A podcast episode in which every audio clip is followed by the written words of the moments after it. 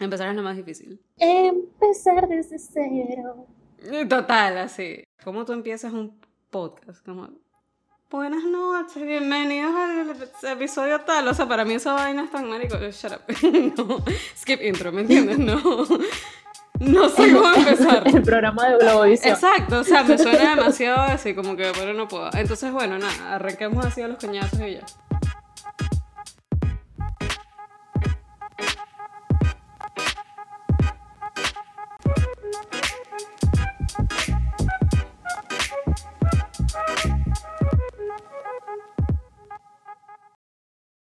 Vamos a explicar de qué va esto. Primero, yo creo que esa es una buena forma de empezar. Ok, Sara, cuéntanos, ¿de qué va esto? Ok, esto, esto nace por lo siguiente. Hay una necesidad de parte de dos carajas que, bueno... Tienen deseos musicales reprimidos. Exacto, y quieren como que, coño, desde hace rato no tenemos una conversación sobre la música. Y ya, ¿sabes? Sin, sin irnos a, a cosas tan técnicas. Entonces, creo que esto nace con, con esa intención de tener esa conversación sobre la música. A mí me encanta hablar de música, yo siento que yo puedo hablar de eso con quien sea, si la conversación fluye también, obviamente. Hay gente con la que de pana me he puesto a hablar de música y de una vez como que, marico, no, chao. Pero esperemos que esta conversación sí fluya. Entonces, bueno, nace con esa intención de, nada, simplemente hablar de lo que nos tripeamos. Y, bueno, con la esperanza de que otras personas también se tripean lo que nos tripeamos. Básicamente es hablar de música y tratar de convertir a Sara al K-pop. Esa es mi, principal finalidad, como es mi finalidad de vida desde hace Bueno, dos años. eh, coño, ajá, vamos a hablar un momentico de eso, ¿no? O sea, yo, yo de verdad no tengo intención de escuchar K-pop. No sé por qué. Esa es una de las cosas que yo siento que es como un prejuicio musical para mí. De pana nunca me ha llamado la atención. Yo recuerdo cuando yo estaba en la universidad era como que había grupos de carajas que hacían coreografías de K-pop y para mí era como que... verga, Todavía o sea, existe. Exacto, imagínate, yo lo veo como una cosa que es tan retro, así, en aquella época, ¿sabes? Y, y no, yo siento que la cuestión es la siguiente, a mí me parece que, que la gente que, que escucha K-pop y le gusta mucho el K-pop es como sectaria. No sé, o sea, tú estás como más adentrada en ese tema.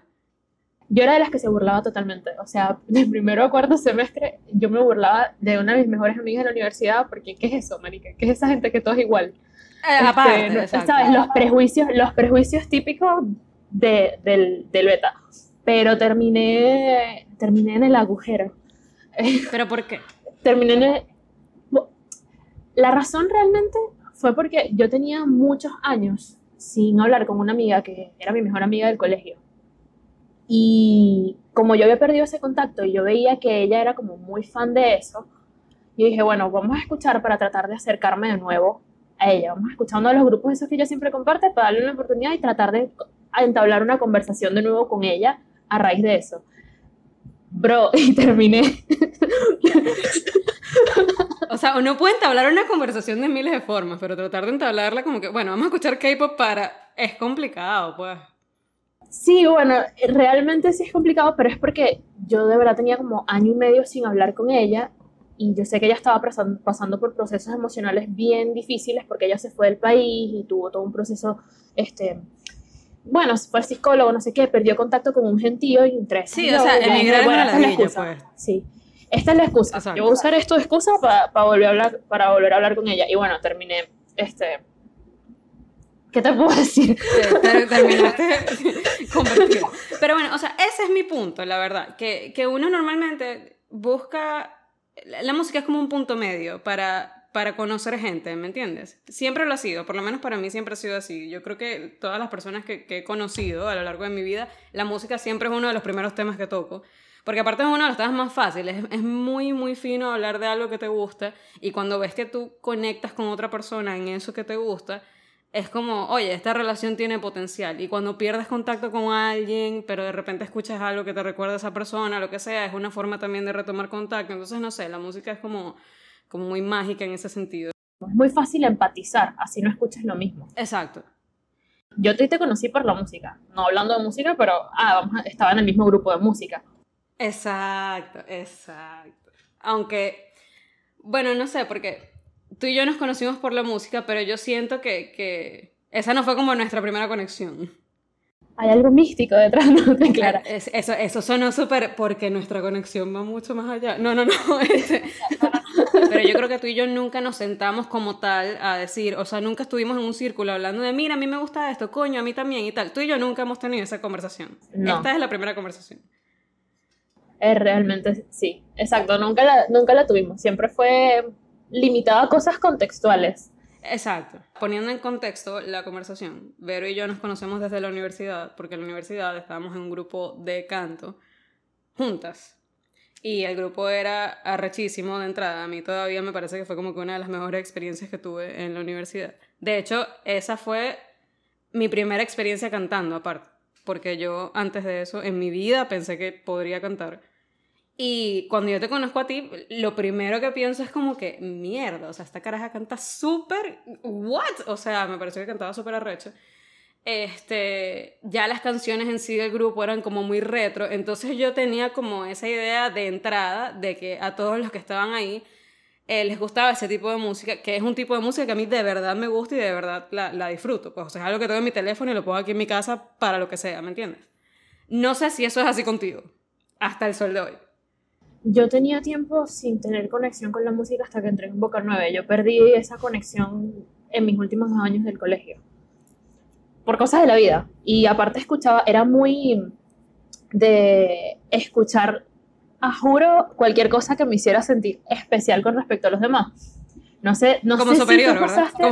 Ajá, tipo, como, como, yo era, como yo era la galla del salón, yo dije, bueno, yo voy, a, yo voy a ser especial porque, no sé, escucho Arctic Monkeys y The Wombats. O sea, ¿qué, qué importa? Pero en ese momento era eso, pues a nadie le este, importa, la verdad. Realmente no. Pero eso era como que mi excusa para, para, no sé, elevarme la autoestima de alguna forma. La cuestión conmigo es la siguiente.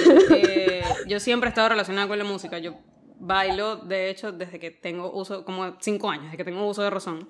Entonces, como que siempre he estado en constante contacto con la música y nunca me ha pasado como que, ay, coño, no quiero escuchar música. Todo lo contrario, soy ese tipo de persona que tiene que estar a cada rato con, escuchando algo, siempre. Este, y cuando yo estaba pasando por esta etapa horrible que es la pubertad, este, eh, a mí eso me cayó a coñazos, pero mal, súper mal. Y yo recuerdo que pensaba como que para mí fue súper traumático. Y encima de eso, aparte, yo era como súper galla también en, en, el colegio y era como que, bueno, ajá, eh, no, no, tenía como muchas amigas ni nada por el estilo. Entonces, este, como que no me identificaba mucho con, con mi salón y etcétera. Y encima de eso me sentí horrible. O sea, estaba como que yo de verdad estoy coñaseada. No es que, no nada más me sentía coñaseada, de verdad lo estaba. Entonces era como que, coño, yo tengo que, que buscar alguna forma de tener temas de conversación.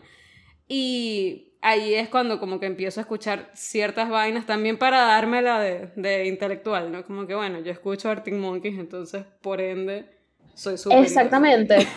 que es absurdo, pero ok. Yo finalmente me, me, descubrí fue a través de la música, pues. Porque yo era demasiado go with the flow. Ok, Spanglish. Yo demasiado seguir la norma, seguir la norma para sentirme validada, pues. Y fue en bachillerato que entendí que nada que ver, o sea, no, no necesito hacer eso, pero fue a través de la música que empecé a descubrirlo y de hecho a medida que me fui conectando más con escuchar música y otros géneros que no eran la norma en el contexto social del colegio, este, fue más bien que me comencé a separar de un grupo y a hacer amistades más sinceras. Pues. Y fue también por puntos de encuentro en la música. O sea, cuando yo empecé a escuchar metal y, y post-metal hardcore, hice mi mejor amiga, o sea, así fue que hice mi mejor amiga por medio. Y ahorita lo que más escuchamos es K-pop, pero empezamos con metal, pues.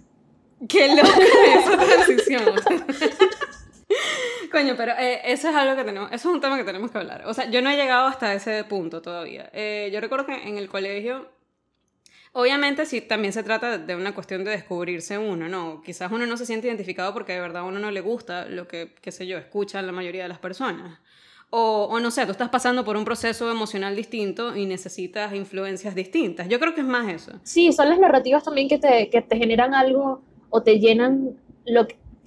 te llenan las emociones o te solventan las emociones que tú estás sintiendo en ese momento. Pues. Exactamente. Tal vez por eso buscas otros géneros y otros artistas que estén contando otras historias, pues. unas historias que se o tú empatices o te sientas entendido o de alguna forma te ayuda a drenar. Pues. Sí, yo, yo sí siento que tiene más que ver con eso, porque eh, yo, por ejemplo, en ese momento, qué sé yo, no, no me sentía identificada con escuchar, no sé, por ponerlo así, porque esta es la única canción que recuerdo de ese momento, pero no, no es tan vieja.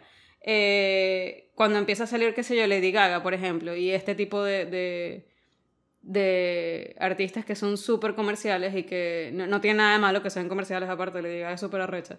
Este, pero uno de verdad como que hay personas que están pasando por otros procesos y que eso los hace como sentirse identificados y está bien, o sea, es totalmente entendible. En mi caso no fue así, sino que, qué sé yo, yo en ese momento me sentía súper identificada con, con Incus, con Hubastank, what? Hubastank es arrechísimo, por cierto, pero era como, o sea, eh, eran bandas que, que tenían como un, un, pelo más que contar, o no sé, como que me sentía quizás más distraída también por, por la letra de las canciones, porque la melodía me parecía rechísima, porque me parecía que los músicos eran muy buenos, etcétera, etcétera, etcétera. Y, y, nada, pues eso no te hace especial en ningún sentido, solo te hace como desarrollar gustos musicales diferentes, que al final no sirve para un coño, porque igual, bueno, tú terminas escuchando K-Pop y yo termino qué sé yo, defendiendo a Don Omar a muerte, por ejemplo. Eh, yo estoy de acuerdo, pues. estoy totalmente de acuerdo con defender a Don Omar a muerte. Eh, hay un punto de encuentro es una conversación que hay que tener. Sí, eh, sí. No, no quiero poner en contraposición, ¿no? No quiero poner en contraposición ningún reggaetonero con otro, pero es necesario revalorizar el nombre de Don Omar. Exacto. No, y es también, mira, así como uno aprecia la, qué sé yo, la música de, del siglo pasado, por así decirlo, de los 70, de los 80, etc., coño, uno también tiene que apreciar que el reggaetón viejo, sorry, pero era mejor que el de ahora, pues, bueno, es mi opinión, no es mi opinión, pero, pero, ok, si no era mejor, por lo menos no sé, me parece que. No, me parece que era mejor olvídalo. También es una cuestión. es, el punto. es, demasiado cuestión de época. Es como para mi mamá el pop que vale la pena es el pop de los 80, ¿me entiendes? O sea, también es lo que uno. Coño, totalmente. Yo siento que yo envejecí en ese sentido. Exacto, o sea, uno asocia también la, la música con experiencias y finalmente yo tuve mis primeras experiencias de fiesta con el reggaetón viejo, entonces para mí ese es el mejor. Exacto, yo creo que es eso. Yo de verdad no, o sea, yo siento que mis primeras experiencias obviamente fueron con el reggaetón viejo también, porque, o sea, era, era prácticamente como que cuando estaba saliendo, yo como que, mierda, qué arrecho. Este, y, y, son las canciones que yo digo, wow, o sea, todavía las escucho y es como, no puede ser, esta canción era buenísima porque cuando yo estaba en tal sitio, yo me acuerdo que, qué sé yo, perreábamos así y bla, bla, bla. Y no tengo, no tengo esas mismas experiencias con el reggaetón nuevo. Y de hecho, yo sigo siendo el tipo de persona que yo me bailo reggaetón, me encanta bailar reggaetón, me encanta rumbear y todo lo demás, pero no escucho reggaetón. No tengo reggaetón en el teléfono, no pongo reggaetón en mi casa. No es algo como que, ¿sabes? No, no me provoca escucharlo en general. Este, pero si tuviese reggaetón en el teléfono, no tendría reggaetón nuevo. En lo absoluto. O sea, es una vaina que no. La gente cuando empezó a hablar de, qué sé yo, del disco de Bad Bunny, por ejemplo, o el disco de J Balvin, o el disco de tal, o el disco de cual, para mí es como mierda. O sea, yo estoy tan no, no enterada de ese tema. Yo me quedé por fuera totalmente. Hay cosas con las que no me relaciono. Es decir, yo disfruto. También es que hay algo del dembow, chamo. Que. La Mira, del dembow. Sí, sí, hay algo ahí que el reggaetón nuevo. Yo le Antes era mejor, ¿vale? Sí, pero, eh, sí, totalmente. Pero es que era, era ese. Ah, ese tum, tum, tum, de los carros, de los carros con bajo que estaban tomando curdas en medio de la calle. O sea, era, era, eso. Era ese, Exacto, era como conectar con lo más básico del ser humano, y con lo más animal. O sea, se trataba de eso. Y esa era la mejor parte. Este, no, sí, que ahí canciones que literal yo todavía escucho y es como, ver, no puede ser, o sea, esta canción es demasiado rara. Como, Ahorita no se me ocurre ninguna. Este. MySpace. Sexy robótica. MySpace, sexy robótica, sexy movimiento Sexy robótica también. para mí es arrechísima. O. mm, Impacto Este- para mí fue de las colaboraciones del milenio. ¿Me entiendes? Fergie y. Daddy Yankee en una misma canción. ¡Wow! Permítame, me acuerdo que era Uh. Con Tony Dice. Y, y, y, y O Yandel. sea, para mí eso era lo- lo- la vaina más arrecha del mundo. Yo en ese momento estaba súper into dancing, o sea, estaba metida demasiado de cabeza con bailar y todo lo demás. Yo era bailarina de ballet y de repente fue como que, o sea, el reggaetón es mi pasión y hacía coreografías de reggaetón y todo lo demás. Y creo que de allí también viene como esa conexión y esa relación especial y ese puesto en mi corazón que tiene el, el reggaetón viejo. En comparación con el reggaetón de ahora, que de verdad, yo creo que no he tenido el chance de disfrutarlo de esa forma. Yo creo que es eso. Mm, mm, yo tuve Mm. el chance de disfrutarlo de esa forma y no me gustó mucho la experiencia, realmente. Pero es que yo fui a celebrar, ¿verdad? Mi brindis. Nos hicieron la ceremonia esa que le hacen a los egresados este, y nos fuimos a una discoteca, conchale, a celebrar ese día.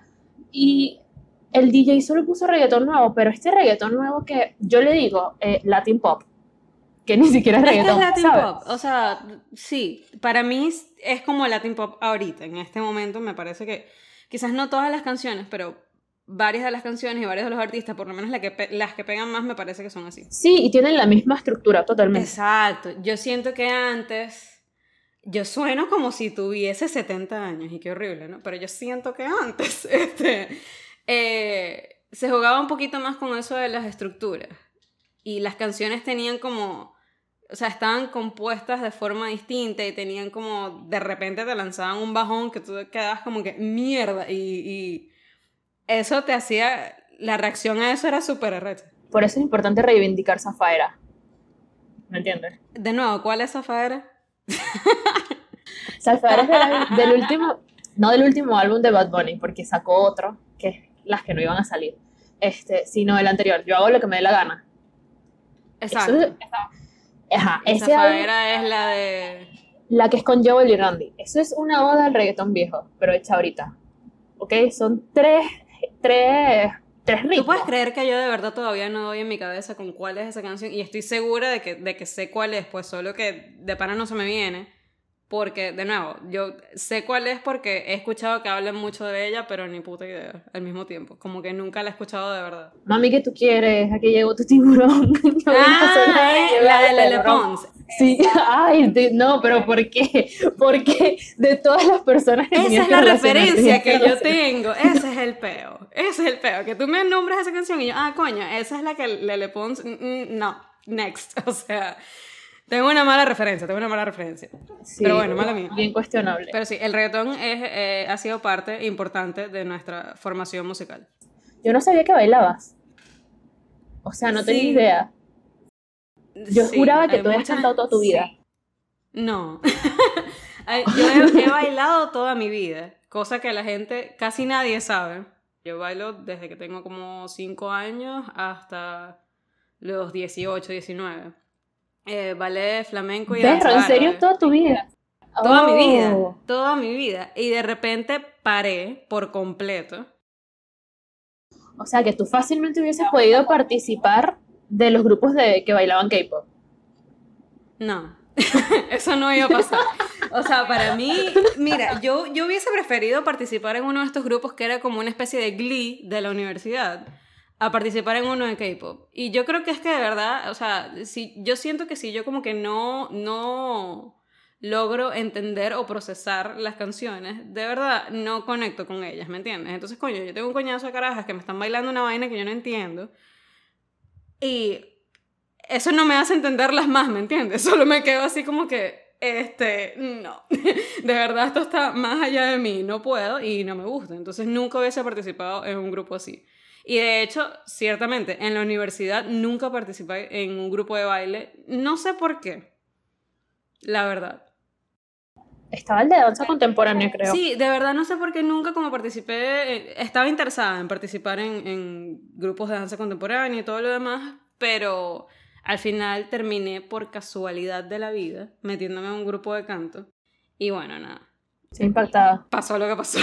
Sí, yo, yo canto desde los 19, o sea, yo no, ¿sabes? Es algo totalmente nuevo para mí. Yo canto desde los 4 años. Tengo 24. Pues. Coño, eso es arrecho. ¿Qué cantabas a los 4 años, aparte? O sea, primero yo empecé cantando que sí, canciones de niños y yo no, y según mi mamá yo nunca paraba de cantar. Entonces apenas tuve la oportunidad me metieron en un coro pero en el coro del colegio no aceptaban a la gente preescolar, pues. Porque, este...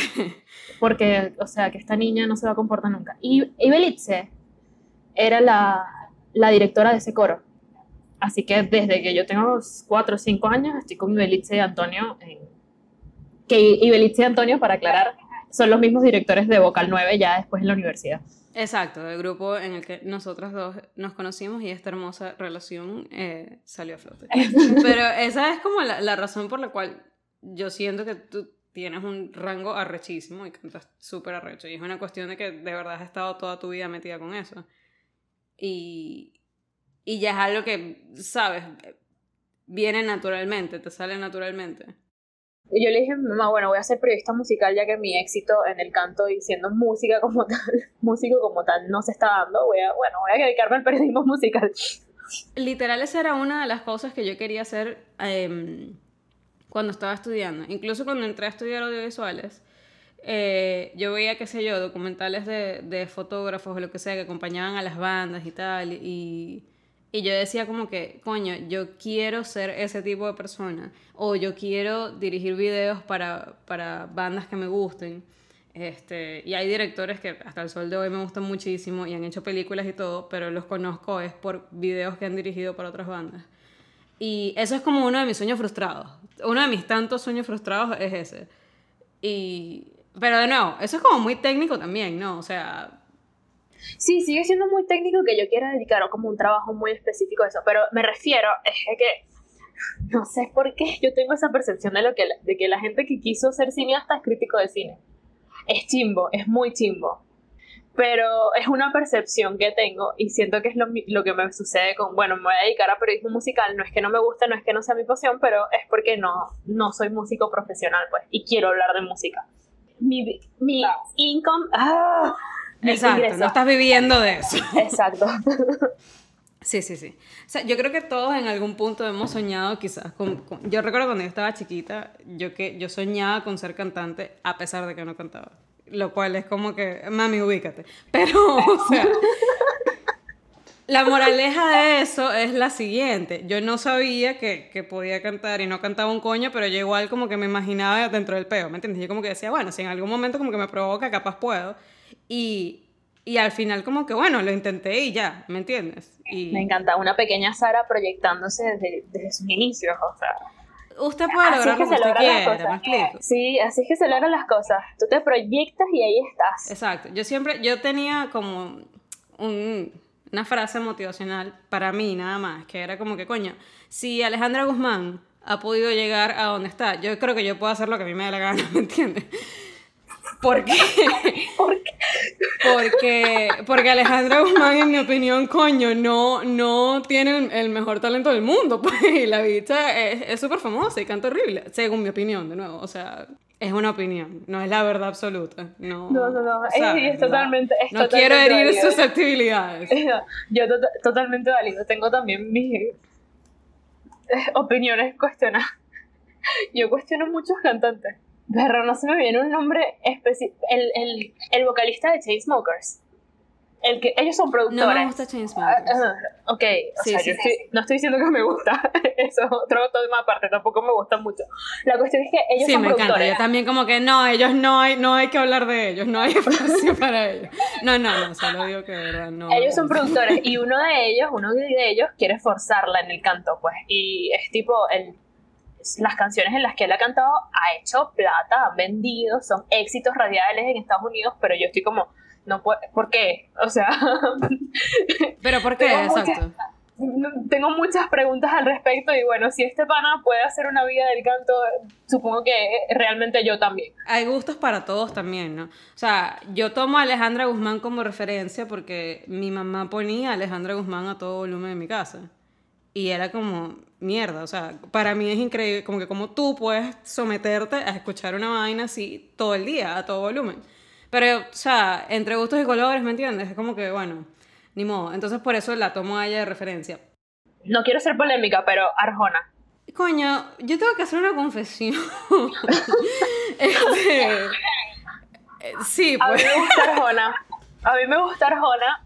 Ese es una, un, un, placer culposo que tengo, pero él no canta, pues. No, yo sí siento. yo, sí, yo sí siento que capaz sí, pues. O sea, depende de la canción. Hay canciones que, que, suenan mejores que otras. Pero no, a mí, a mí me gustó Arjona en su momento. Y, o sea, yo en este momento de mi vida, aparte, de pana soy alguien que escucha de todo. O sea, tú vas por mi teléfono y encuentras cualquier vaina. Hay géneros, obviamente, que me gustan mucho más que otros. Pero en términos generales, o sea, yo puedo saltar de en mi teléfono de, qué sé yo, de Mars Volta a los ilegales. ¿Sabes? O sea, una vaina como que está allí, pues, ¿me entiendes? Un choque. Exacto, o Sandy Papo. Sandy Papo me parece que, coño, Merecen más. sí, de verdad merecen un reconocimiento no solo por el Caribe, sino de toda Latinoamérica. son un aporte importante a la música y a la Merecen más de nosotros, de verdad, merecen más de nosotros. Pero, o sea, un, un aporte importante a todos los matrimonios de este país, por ejemplo todas las fiestas de matrimonios de este país y todas las minitecas serias de Trancadito suenan con Sandy Papo. Y todos los viajes de Puerto Ordaz a Mérida, que para quien no sabe es una vaina como de tres días. O sea, ese era mi soundtrack, ¿me entiendes? Entonces, por eso te digo, es como que yo de pana puedo escuchar de todo. Yo crecí en ese aspecto porque yo no era así, yo era súper sectaria con la música. Y luego cuando entendí que el K-pop también era música y me empezó a gustar, dije, yo no puedo seguir juzgando los géneros así. Me encanta la expresión de, bueno, cuando me di cuenta de que también era música, porque antes que coño era eso. Para mí era el discurso de, esto es demasiado facturado, súper preparado, súper producido. Eso no es música porque no tiene sentimiento y no es orgánico. Y... de nuevo, no, no es un género musical al que le he prestado atención como para decir o para tener una opinión al respecto. Yo solo digo que no, nunca me ha llamado la atención porque, primero porque de pana tengo como esa limitante, como ese prejuicio de que como es un idioma que de verdad no entiendo, me da ladilla, ¿sabes? O sea, ya, ya yo como que, papi, ya yo hice mi esfuerzo por entender las canciones en inglés, o sea, para que no quiero pasar por lo mismo, ¿me entiendes? Entonces no, no, no voy a aprender coreano, ¿sabes? Entonces no, tengo como bueno, yo aprendí inglés por la música. Literal, yo también. Yo, de hecho, hace poquito estaba hablando de eso, porque yo de chiquita, de nuevo, yo era súper galla, de carajita. Eh, o sea, como que todavía, ¿no? Pero antes era súper galla. Entonces, este, eh, yo escuchaba muchísimas eh, canciones en inglés. Mi papá, específicamente, es muy fan de, ¿sabes? Toda, toda esa época de los 70 y 80, toda la música de los 70 y 80, o sea, los que fueron clásicos en su momento que sí, qué sé yo, eh, Rolling Stones, eh, desde Rolling Stones hasta Donna Summer, eh, Respite Bound, o sea, como que un, montón de, de, de, géneros, ¿no? Hay allí. Pero son bandas que fueron como muy clave en ese momento. Mi papá escuchaba mucho ese tipo de música. En esa época también era como que lo común era comprar CDs. Eh, y cada vez que iba en el carro con mi papá, como que probábamos el CD, etcétera, etcétera. Entonces, yo crecí también como en ese ambiente. Tengo un tío que es músico súper fan de la música de los 70 y 80, obviamente. Eh, entonces crecí escuchando todo este montón de cosas, pero estaba como esa limitante de que, coño, no entiendo. Obviamente no estoy hablando de que tengo dos años y no entiendo, entonces me puse a investigar. No. Pero, o sea, en un punto de mi vida, yo tenía un diccionario gigante en mi casa que era mitad inglés, mitad español. Y lo que hacía era como de los CDs que tenía mi papá, que traen el librito con las letras y todo lo demás, eh, yo buscaba palabra por palabra en el diccionario qué significa esto y bla, bla, bla, bla. Y como que esos fueron como mis primeros inicios con el inglés. Es por la música, netamente. O sea, es, es una de las cosas que me motivó a aprender otro idioma. ¿Qué puede pasar con el K-pop? Coño, a estas alturas me da flojera de pan. O sea, no. Tengo siendo totalmente sincera. Primero, ¿qué edad tenías cuando estabas haciendo eso del diccionario? Estaba muy chamita. No todas las traducciones estaban bien, lógico. Este... no eras la traductora de la embajada de, de británica, pues tampoco así. Y en ese momento, coño, o sea, te estoy hablando de cuando el internet no existía, ¿me entiendes? O sea, no había más nada que hacer. Era como que eh, yo me la pasaba o viendo en TV o haciendo huevonadas como esta. Entonces, ese fue como mi ambiente, literal. Yo, yo crecí como muy rodeada de eso. O sea, como que mi, toda mi vida giraba en torno a los videos que estaban pasando en MTV, que era lo más nuevo que había salido, cuáles son los 100 mejores videos del año, los 10 más pedidos, etcétera, etcétera, y lo que escuchaba mi papá, y lo que escuchaba mi tío que era músico, y bla, bla, bla, bla. O sea, ese fue todo mi entorno mientras yo que sí, aparte, qué sé yo, música clásica porque estaba bailando ballet, o sea, como que tengo un montón de, de, de fuentes de dónde agarrarme con respecto a la música, porque de verdad crecí así, y y era parte como que lo único que de verdad me distraía. Yo siempre he sido como súper... Esto va a sonar como que es mentira, pero es la verdad. o sea, yo siempre he sido súper retraída, eh, súper penosa, súper introvertida. Eh, es así todavía, a pesar de que no lo parezca. Y, y de verdad una de mis formas como de, de uff, sí, que, que divertido, era traducir canciones. no, yo me siento representada porque yo aprendí el idioma. La música a mí me ha ayudado mucho en ese sentido. O sea, me ha ayudado a, ¿sabes?, dar mis primeros pasos con un idioma. No, yo me siento representada no solo porque aprendí el idioma así, sino que el entorno que describes es muy parecido al mío. O sea, en, el caso, en, este, en mi caso fue mi mamá. Era la que escuchaba esa música eh, 70, 80.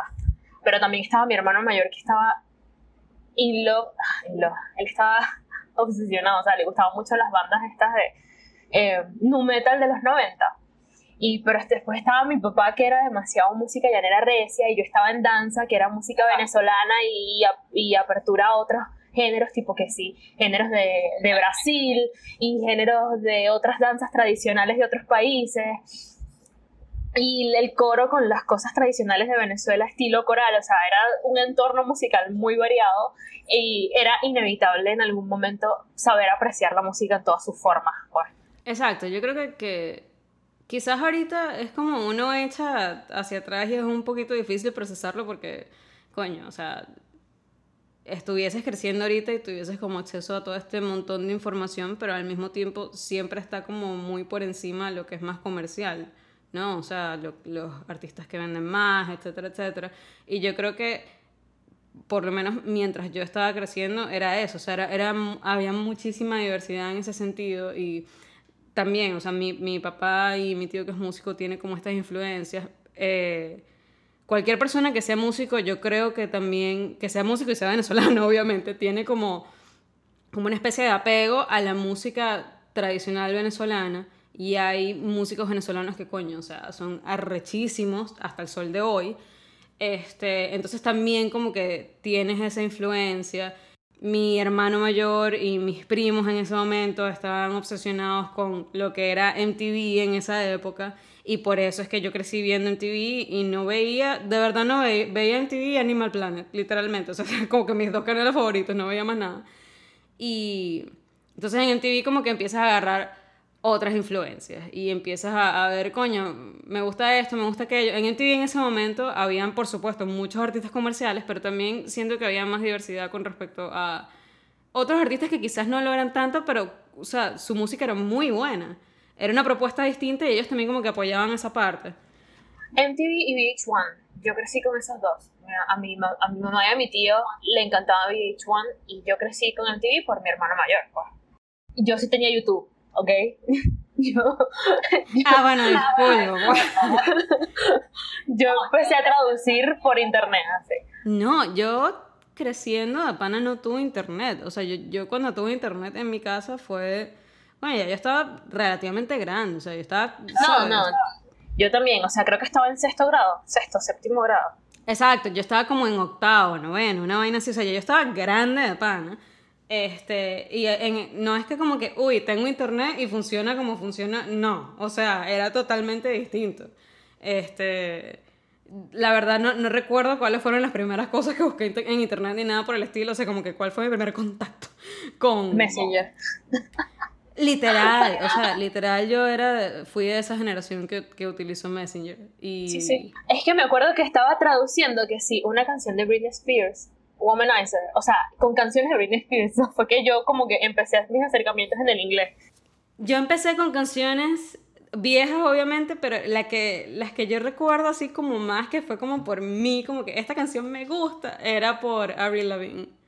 Eso fue como... Sí, yo tenía Let Go, el, el primer álbum. Y... ay, no. Creo que de las primeras canciones en inglés que me, que me aprendí completa y bien decente fue When You're Gone de Avril Lavigne y That's What You Get de Paramore.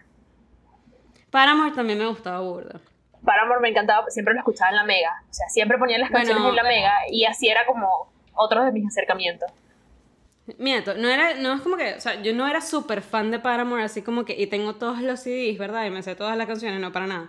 Pero había, sí hubo canciones que de verdad me gustaron muchísimo. Yo siento que Avril Lavigne, sin embargo, fue como mi primera influencia, o sea, yo era el tipo, por eso te digo que la pubertad también me pegó súper duro. O sea, yo era el tipo de caraja que, que estaba coñaseada por la vida, brackets, lentes, eh, botas ortopédicas, etc. y al mismo tiempo... Estoy, demasiado representando toda esa descripción. y al mismo tiempo, mierda, o sea, ya es suficiente como para que tú vengas y, y quiero ser punqueta entre comillas, y, y, me pongo corbatas y pantalones de cuadros y vaina. Y, ok, no llegué a ese punto, creo que simplemente por el hecho de que ni mi mamá ni mi papá me, me dejaron comprar ropa así, pues. no, a mí mi papá me enseñó a amarrarme las corbatas. Eso llama una buena crianza, o sea, eso es apoyo de parte de los padres en, la expresión.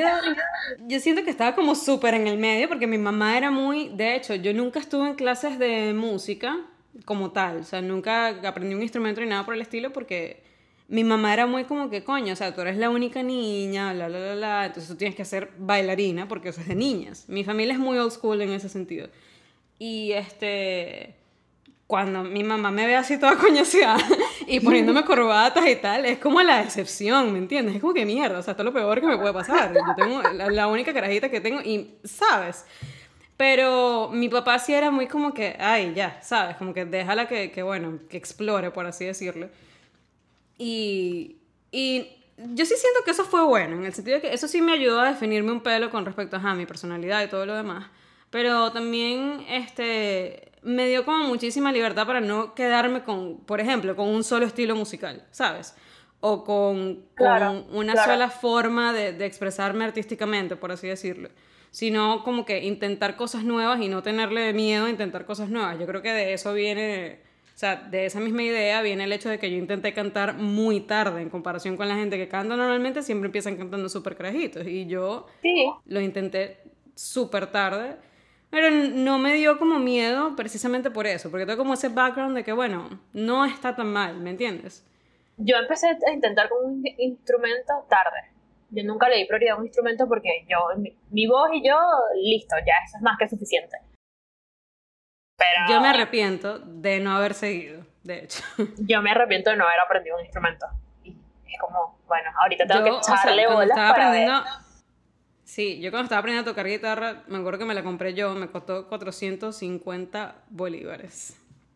Que no sé en qué se traduce eso en este momento, ¿verdad?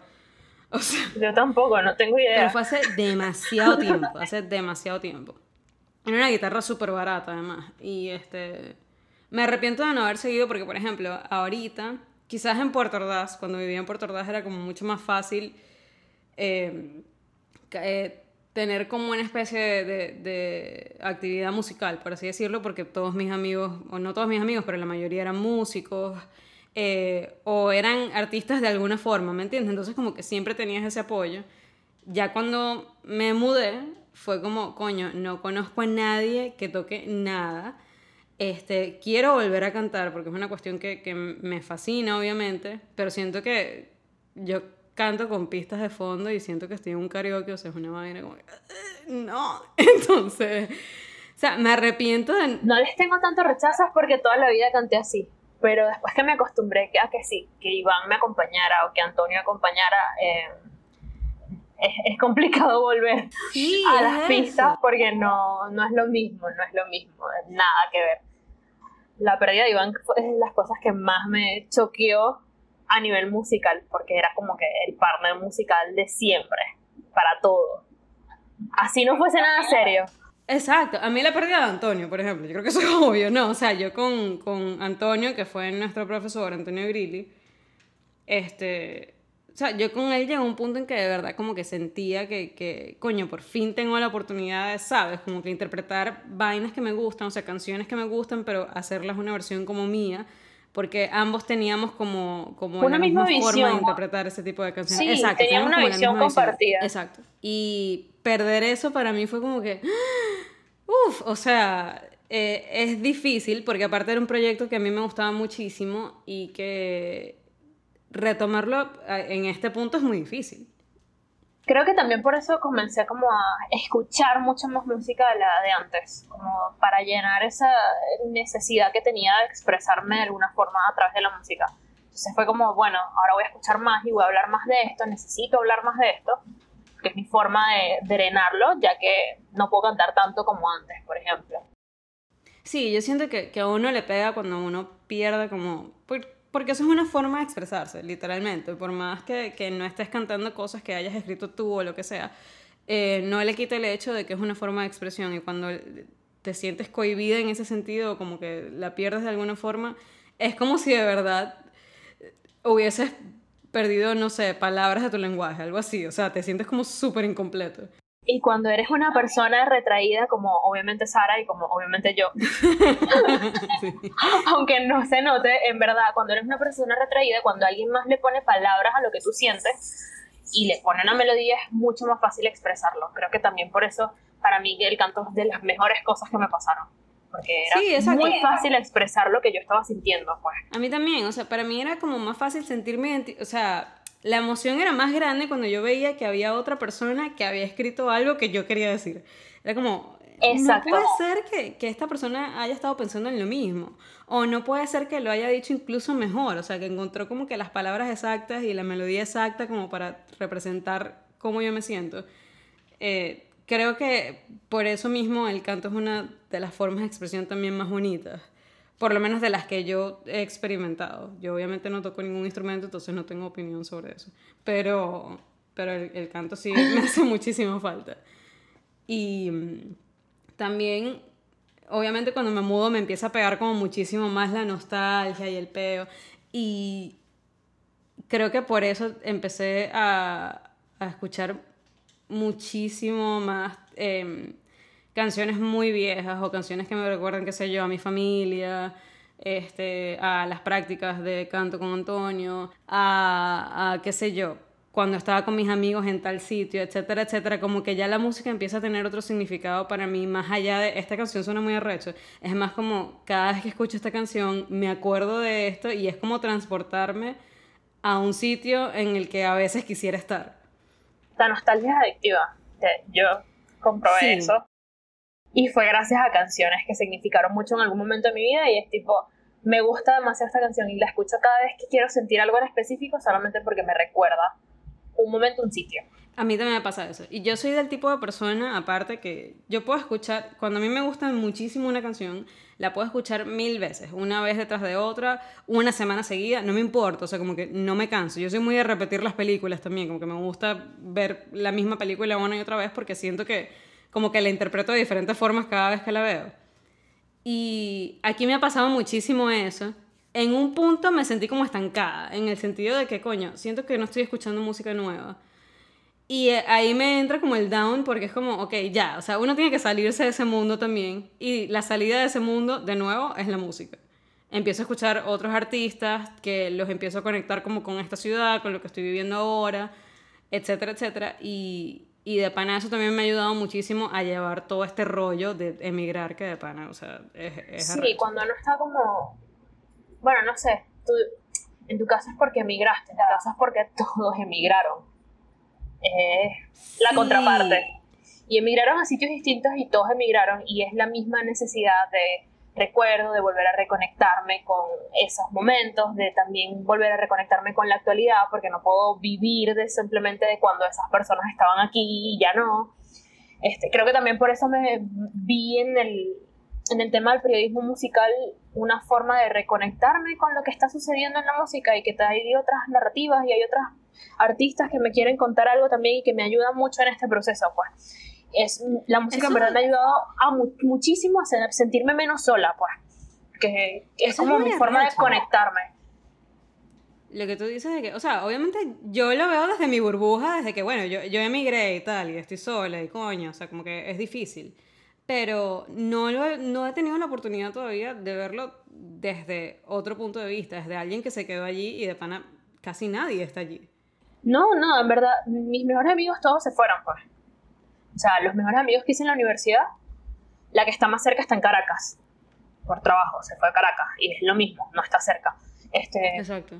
Iván se fue, o sea, mis, mis amigos cercanos, Iván se fue, eh, mis mejores amigos del colegio se fueron, y justamente la conexión que, la, la constante con ellos, con casi todos, es música. O sea, por lo menos Iván me escribe de la nada, es para recomendarme una canción. O con Valeria, que es mi mejor amiga del colegio, es por ver un video musical. O con uno de mis mejores amigos del colegio es porque quiere que escuche un género que está que es súper underground y él siempre ha sido así y es tipo, tienes que escuchar esto para que te alejes del K-pop. Sí, tienes que escuchar esto para que te alejes del K-pop. O con mis, los dos amigos que tengo en la ciudad todavía, es tipo, vamos a crear, vamos a empezar a hablar de música de alguna forma, vamos a, vamos a escribir sobre música, así sea para nosotros mismos, que lo necesitamos. Y me doy cuenta ahorita en esta conversación que mis mejores amistades tengo esa conexión y las mantengo es gracias a eso, gracias a la música. E, eso es muy loco, o sea, de verdad como que me acaba de... Eh, a mí, obviamente me pegó muchísimo emigrar y es algo con lo que todavía estoy batallando emocionalmente, ¿no? Por así decirlo.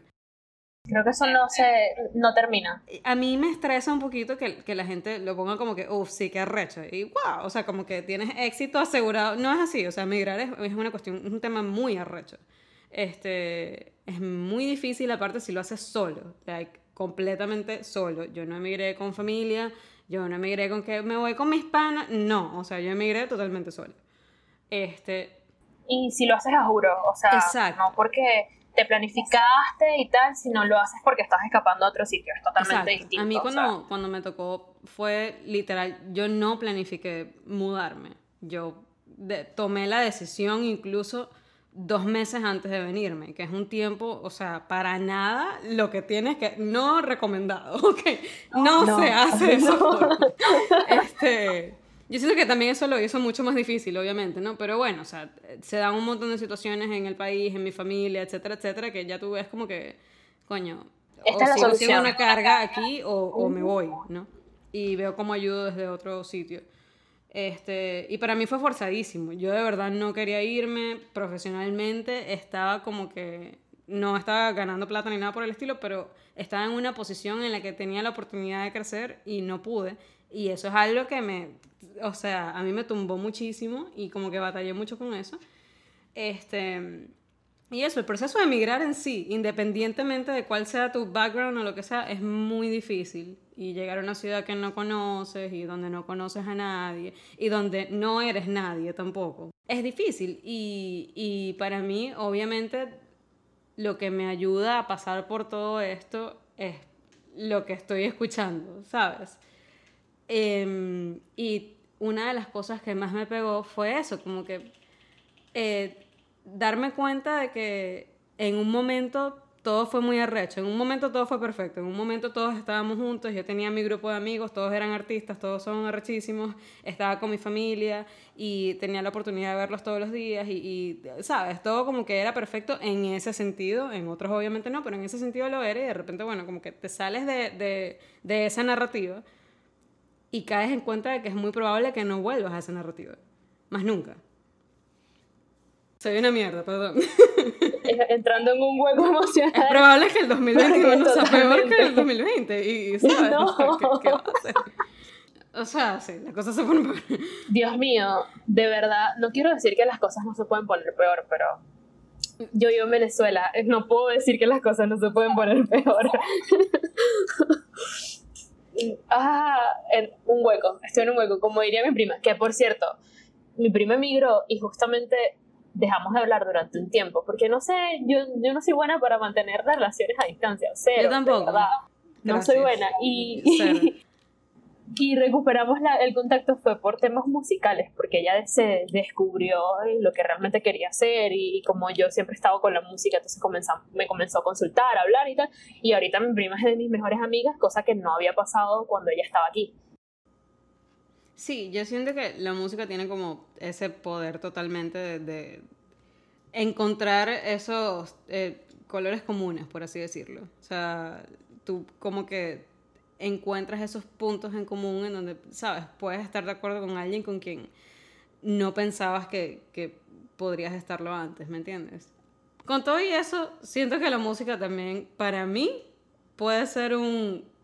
como que todo lo contrario. Como que, mira, no.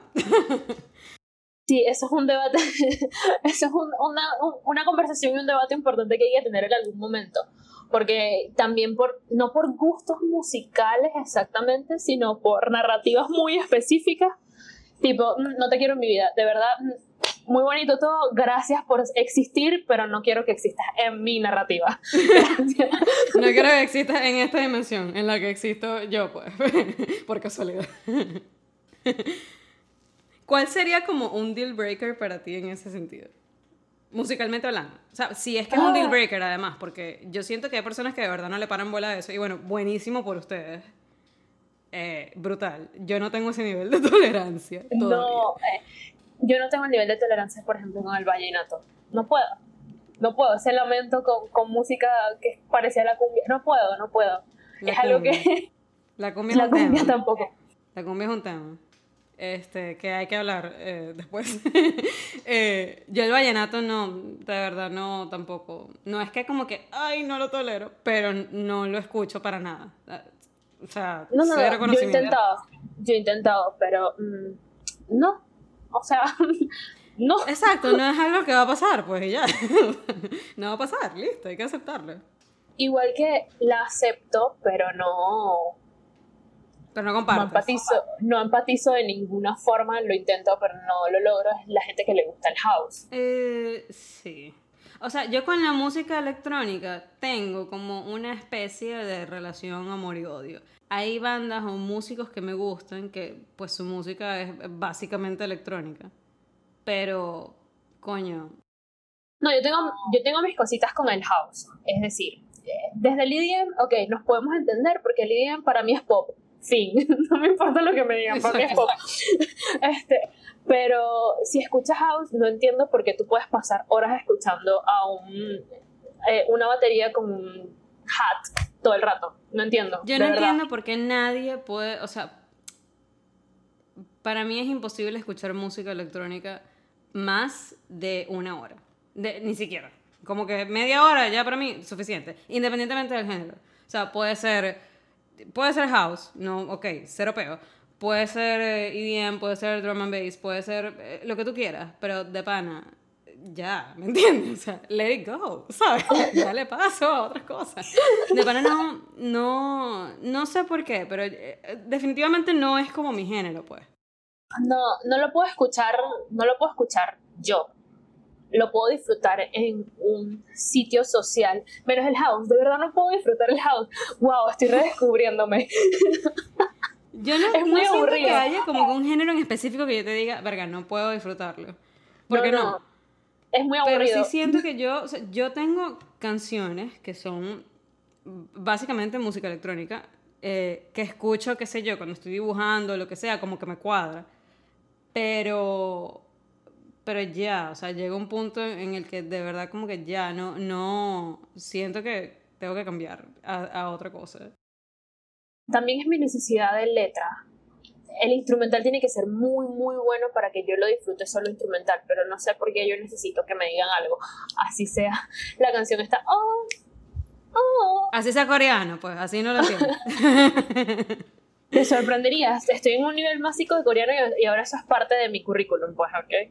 Coño, qué arrecho. Coño, fíjate. Una niña, se, una niña se puede defender saludando, presentándose y conversación de niños de 5 años en Coño, pero eso está bien. Ese, ese idioma además es súper complejo. Todos los idiomas son complejos, obviamente, pero eso es uno de los, de los más complejos, o sea, es muy arrecho. O sea, pasar de español a coreano es súper difícil. Pero, y no, no puedo ser tampoco tan tan jugona con la, la electrónica porque el K-pop principalmente se nutre de géneros electrónicos. Pero de verdad, el, el house, el house, el deep house solo, ¡ah! Dios mío, no entiendo. ¿Cómo puede pasar ahora Como escuchando eso? no. ¿Cómo pueden haber fiestas que solo tengan eso de, de ambiente? No, no sé, yo de verdad, yo sí necesito como que letra. Em, Sí, sí, yo necesito sí letra. siento que eso es como básico. casi, coño, el vocalista. 99% de las canciones que escucho tienen letra. Un vocalista. Sí. No voy a decir letra porque evidentemente no entiendo el coreano en su totalidad, pero un vocalista, porque no sé, el vocalista me dice algo, me expresa algo, tiene una intención. Yo siento que también es como una necesidad de uno de cantar encima de la letra. ¿Sabes? Como que. también. Pero, Sí, por no, no. ejemplo, hay un dúo de productores que se llama Bob Moses y son muy buenos y es música electrónica. Y obviamente no es tu típica, pam, pam, o sea, no, no es ese tipo de música electrónica, es muchísimo más chill. Ahorita no, no se me viene a la mente el nombre del género específico. Lo-fi, chill up, trap. No es lo-fi, pero es como una especie de de down tempo, supongo, algo así. Ok. Pero la verdad no, no, es muy chill, pues, por así decirlo. Hay otro, hay un trío de DJs, si no me equivoco, que se llama C2C, que también me parece que es muy bueno. Pero de nuevo, o sea, no, no es una cuestión como que estoy súper into este género, no, no es lo mío para nada. Yo escucho de todo. Este, pero sí tengo géneros que son como los preferidos. Y sí tengo otros géneros que, coño, con, o sea, si estoy conversando con alguien, por ejemplo, y voy como que, ponte, estoy saliendo con una persona. Y veo que esa persona como que, y mi género preferido es este, quedo como, uy, adiós. o sea, para mí eso sí es un deal breaker hasta el sol de hoy. ¿Cuál? Mm, Dilo. Ok, no voy a decir géneros en específico. Pero bueno, yo te comenté fuera de, de grabación que yo de verdad no podía, por ejemplo, como que salir con alguien que me dijera, a mí me gusta Chino y Nacho. Coño, no. No, o sea, ¿pero por qué? Lo que más me da risa es que vainas que hay, vas a escoger. ¿sabes? medio imbécil por un tweet de hoy. también lo que ha pasado en las últimas semanas, bueno, en el año en general, ha hecho que la gente a veces sienta que tenga que opinar, a juro. Y es como que hay veces en que de verdad no tienes que tuitear eso. No, hay veces en que puedes sentarte y callarte, hacer como que Exacto, no hay veces en que tú piensas ciertas cosas, pero yo creo que tú tienes la capacidad de decir, yo creo que esto es medio... Hay un proceso químico que se llama la conexión entre las neuronas, cuando hacen, ¿sabes? Cuando pasan Exacto, información de neuronas. Eso es todo un proceso y tú, en ese proceso tú decides, tú puedes Tú puedes callarte, callarte. tú puedes callarte y dejar que pase, y ya. Como Entonces, diría coño, Gustavo Cerati, el silencio de pana no es tiempo perdido. El silencio de pana, no es tiempo perdido. De O sea, pana. Eso se lo agregué yo, pero aquí, el silencio no es tiempo perdido. No, no, pero de verdad, por ejemplo, ellos dos de verdad nunca me gustaron. Y nunca. En ningún momento se me pegó una canción, eh, ne- nada. O sea, no, no es tanto ni siquiera que no me gustaban, sino que cero tolerancia, de verdad. Era como que quita esa mierda ya. Ese tipo de, de reacción con las canciones. Y cada vez que alguien me dice, no cada vez que alguien me dice, no, no conozco muchas personas que me digan esto. Quizás porque yo misma como que... Las, las, Pongo has esa barrera. Exacto.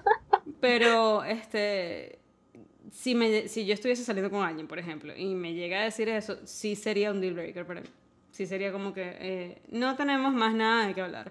O mm, puede que me diga como, coño, pero me gusta una canción nada más, o dos. Ah, bueno, ok, fino.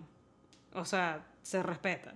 No, creo que no he identificado un deal breaker que sea lo suficientemente poderoso. Ok, sí, sí identifiqué uno. ¡Wow! Este proceso de reflexión fue muy rápido.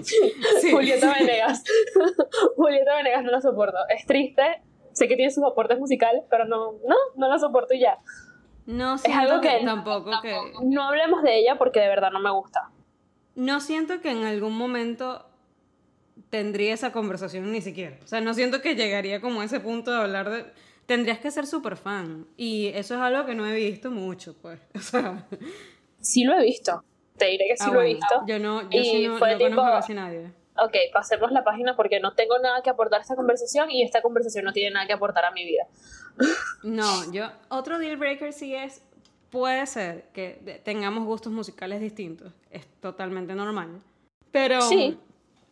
yo sí siento que a mí, de nuevo, a mí me gusta muchísimo la música, es una vaina con la que, ¿sabes? O sea, crecí, escucho todo el tiempo música y todo el tiempo estoy como que Es parte Exacto. esencial de tu vida. Exacto. Es parte todo el tiempo estoy, de tu vida. escucha esta canción, esta canción es arrechísima, escuchaste esta tipa que canta arrechísima, o sea, como que todo el tiempo estoy hablando, no todo el tiempo, pero hablo mucho de eso. Es una, o sea, me gusta tener ese tipo de conversaciones y que yo quiera tener una conversación contigo y tú no sepas quién es, qué sé yo, Arctic Monkeys, por ejemplo, o The Strokes, son dos de mis bandas favoritas. Es difícil, o sea, para mí va a ser difícil hacer una conexión contigo si tú no tienes ni idea de quiénes son. Entiendo que no te gusten, este, pero, o e- entiendo que tampoco, ¿sabes? O sea, Deal breaker sería que desestimen mis gustos musicales. Ese sí sería un deal breaker. Coño, que- sí, que no los Ujú. conozcan o que me digan, ay, a ti te gusta Strokes, pero esa es una mierda. Yo estaría como, mira, Ya yo suficiente tengo conmigo misma para Exacto, que no vengas a o jugar, sea. a jugar tú por las cosas que sí sé que hago bien. exacto, o sea, de nuevo, no es que, wow, qué superiores The Strokes, ¿me entiendes? No, pero Pero coño, no son malos tampoco. O sea, como para que. ¿Sabes? Y si escuchas Chino y Nacho y me dices que Strokes es una mierda, usted. Pero ¿por qué estamos.? ¿Sabes? O sea, ¿por qué siquiera estamos hablando? Es como. Para mí eso es un super deal breaker. Yo esa vaina así es como que coño, no, no, no sé. De pana, no, ne- no. no necesito que tengas los mismos gustos musicales que yo, pero sí necesito que me escuches y podamos compartir y conversar al respecto como personas adultas y apreciemos, apreciemos mutuamente ciertas cosas. De verdad no, no he identificado un género o un artista. Bueno, sí, ya identifiqué Julieta Venegas. Em, una conversación que no podemos tener. pero, Pero más que género, son artistas. O sea, Sí, son sí, son artistas que tú artistas. dices como que coño. Pero, pero ¿por qué? ¿Sabes? Como Alejandra Guzmán, Sí. por ejemplo. Yo salir con un carajo que le gusta a Alejandra Guzmán sería como. Uf, este, esto no, no, no va a pasar, ¿sabes? O sea, de, de verdad. A menos de que tú me digas una vaina que como que, eh, ¿sabes? Expanda mi mente así de una forma que yo diga, wow, esto era algo que yo no comprendía. Si no es así, no. De verdad que sí, la música sí puede ser un super deal breaker y yo sí sigo teniendo, lamentablemente, muchos prejuicios en ese sentido. Mira, Yo que no bien. creo que eso se termine, porque tú aprendes entonces a apreciar algo y, y otras cosas la- las sigues sin apreciar y así sucesivamente descubres otras que no vas a apreciar. Lo digo también porque, mira, yo empecé que sí escuchando pop y luego pasé al metal y yo tenía una idea de que el metal y el post metal hardcore era para gente que mata a tu mamá, mata a tu papá y Que ya. no es para nada así, por Dios. O sea, es no, como- no, no. Cero, cero, A mí esa idea todavía, hay gente que tiene esa idea todavía y es como, pero coño, ¿sabes? O sea, hay bandas que, que para mí, por ejemplo, son son súper arrechas y, y quizás en su momento hasta yo habré pensado como que, ay, esa gente come gato que escucha, qué sé yo, Rage Against the Machine. Rage Against the Machine es una banda arrechísima, de la cual además he aprendido muchísimo de un montón de cosas, porque es una banda que, que tiene como como base temas y conflictos sociales, lo cual es muy arrecho, o sea, es algo que, que vale la pena señalar. Entonces es como, ¿sabes? O sea, sí tienes razón, de cualquier género y de cualquier banda se pueden aprender un montón de cosas, o sea, la música está ahí para eso, como para expandirte en ese sentido. Pero hay gente de la que de pana no tienes que aprender un coño, o sea, eso no es discutible. y ya, listo, o sea, hay que aceptarlo, ¿me entiendes? Sí, bueno, yo definitivamente no tengo que aprender que l- no sé quién es la niña bonita, la mujer de los sueños de, de. Esa canción era una de las canciones que yo así como, please, just don't. O sea, cada vez que la ponía en una fiesta, una vaina, era como, pero ¿por qué? No, yo no la soportaba, no la soportaba y lo peor es que me la sabía porque es que sonaba en todos lados y era súper, súper pegajosa. Yo Y me la sé completa ¿por- todavía. ¿Por qué, y- pero ¿por, por qué? qué la ¿Me siguen poniendo? ¿Por qué la siguen poniendo en mi presencia? No entienden que yo no soporto esta canción, pero igual cuando la ponían la cantaba porque era inevitable. Pero Exacto. X, nada, moving on. Eh, Exacto, moving on. Ya teníamos que hacer este rant. Ya, ya, listo. Ya está bueno por hoy. Bueno, muchachos. Este, ajá, muchachas. Moving on. Este. no sé, bueno, indistintamente, indistintamente de todo... Eh, el punto es el siguiente, independientemente de los gustos musicales que tengas, siempre pueden ser mejores. Vamos a, agarrarlo por ahí primero. Sí, en verdad sí. siempre puedes, siempre puedes tener un gusto musical mejor que el anterior. Puede ser mejor. Este, siempre puedes expandir más. Exacto. Ok, nuevo reto. Hacer que a Sara le guste una canción de Chino y Nacho. Verga, eso sí está difícil. Pero pero si ustedes tienen alguna que ustedes digan como que coño, o sea, imposible que no te guste esta canción, como que por Dios y tal, ok, está bien. O sea. Sara, ni siquiera la que es con Daddy Yankee. Esa canción es, buena y, el, y, el, video es bonito y tal. O sea, no, no Gómez se fajó ahí, pues. No. De verdad que eh, no. no, no, de verdad que no. no. No es lo mío, pues, ¿me entiendes? Pero, pero ok, o sea, yo de nuevo soy una persona que o sea, soy muy jodida en ese sentido, pero también es como que, ay, bueno, no tiene que ser mente abierta también. Entonces, como que, coño, no. Acepta sugerencias, no quiere decir que me vayan a gustar, solo las acepto. Eh, no creo que me vaya a convertir. Ahora, que me vaya a convertir con respecto, con respecto al K-pop puede ser, porque de nuevo es un género que no he explorado totalmente, que no entiendo su totalidad. No es un género. que no, mi artista favorita femenina, es solista y toda su influencia principal viene del jazz. Por eso te digo, capaz es súper interesante y yo como que me estoy perdiendo de eso por, por vainas mías, ¿no? O sea, por esta cuestión de que no lo entiendo y etcétera y no, me ha llamado la atención. Pero capaz sí sea algo que pueda terminar escuchando. Este, ahora, coño, Chino y Nacho y tal, Alejandra Guzmán, de verdad. La canción esta de, el cover de Franco De Vita y Alejandra Guzmán tampoco. No, no, no, no, no. Creo que eso está en vivo, pues creo que esa canción en sí es en vivo, ¿no? Sí, sí, sí, sí, sí, sí.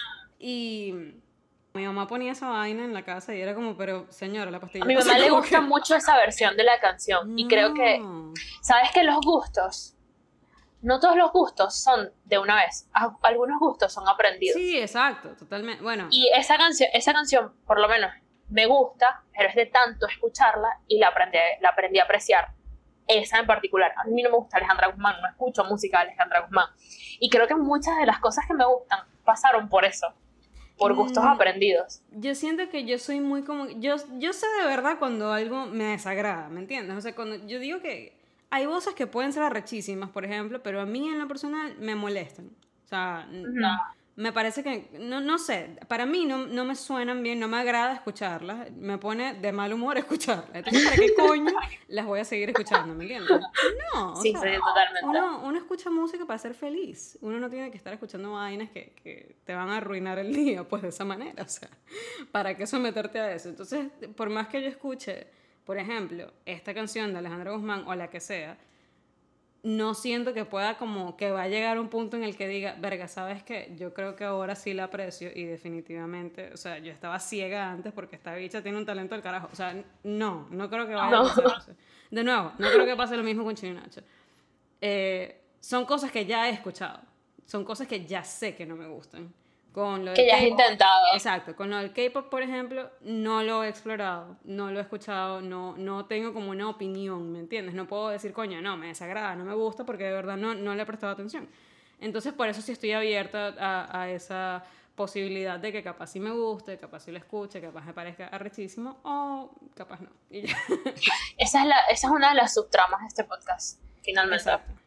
Y bueno, al final... Yo tengo que descubrir nuevos géneros, finalmente, porque siento que escucho lo mismo siempre, pero aquí aprenderé también de Sara. Exacto, y yo de ti. O sea, la idea de este podcast es, obviamente, hablar de música y tocaremos el tema de géneros musicales, de décadas que, que marcaron eh, ciertos géneros, ciertas generaciones, etcétera, etcétera. Em, pero... Nutrirnos. exacto, no, no va a ser todo desde un punto de vista técnico, sino todo lo contrario. O sea, somos dos chamas que nos trepeamos muchísimo la música y hemos encontrado como refugio en la música y por eso queremos compartirla con otras personas. Y de hecho, me pasa a mí y sé que te pasa a ti, que desde antes de hacer esto ya nosotras disfrutábamos compartir música con los demás. Y estamos aprovechando como que esta nueva, este nuevo formato para hacerlo como que se sienta más cercano. Lo, o sea, nuestra conversación musical que se sienta como que también la estamos teniendo con otras personas. Entonces, bueno. Así eh, como yo me identifiqué con muchas de las historias de vida de Sara y el contexto en el que creció, en el que creció con la música, probablemente muchos también se sienten así. Exacto. So, es una forma también de volver más cercano a la música que muchas personas lo encasillan al tema técnico y si se dan cuenta está en el día a día de todos, sobre todo los que somos aficionados y vemos en ella una forma de expresión, de, de entendimiento, de simplemente vacilar también. Este, Exacto. So, Yo creo que esto es más como acercarnos a... Hay podcasts de música y hay programas, qué sé yo, radiales de música que son muy como que, y esta canción vendió tanto, y estos hits no sé qué, y nosotros lo queremos hacer más como cómo interpreta el resto del mundo la música. Que, ¿sabes? Que escucha alguien que, qué sé yo, es ilustrador. Que escucharía alguien que trabaja de esto. O sea, lo queremos ver como muy ya desde el punto de vista humano, que es la música para el resto de las personas, si es lo mismo que es para nosotras. Entonces... ¿Qué bueno, significan esos números de venta? Exacto. Total, son personas, pues. Por Y- algo están comprando esa canción. Sí, y la idea también es que nosotras, como nos gusta tanto hablar de esto, aprendamos también de otras personas. Yo siento que de otra forma quizás sería un poquito más difícil como que llegar a, ver qué escuchan otras personas. eh, y bueno, esto como que nos permite tener ese acceso y por eso es que nos tripeamos la idea de hacer un podcast de música. Entonces, bueno, nada, esperamos que les haya gustado y hasta la próxima. No sé si digo mi nombre, diré mi nombre. Mi nombre es Verónica Bastardo y mi Mi persona. nombre es- Bueno, gracias. Gracias por escuchar a dos chamas bebiendo mientras hablan de sus frustraciones con la música. De sus frustraciones y alegrías con la música, mejor dicho. Literal, esto fue la historia de dos chamas sentadas en un bar en otra dimensión, hablando de, de vainas de la vida y una de esas pasó a ser la música. Si The Midnight Gospel el- ilustrara esto, estuviéramos en un Sería bar escuchando una bandita de Exacto, yo de jazz. Este es ese tipo de, de podcast. Entonces, bueno, nada, un aplauso muchachos. Adiós. Un aplauso. Adiós. Thank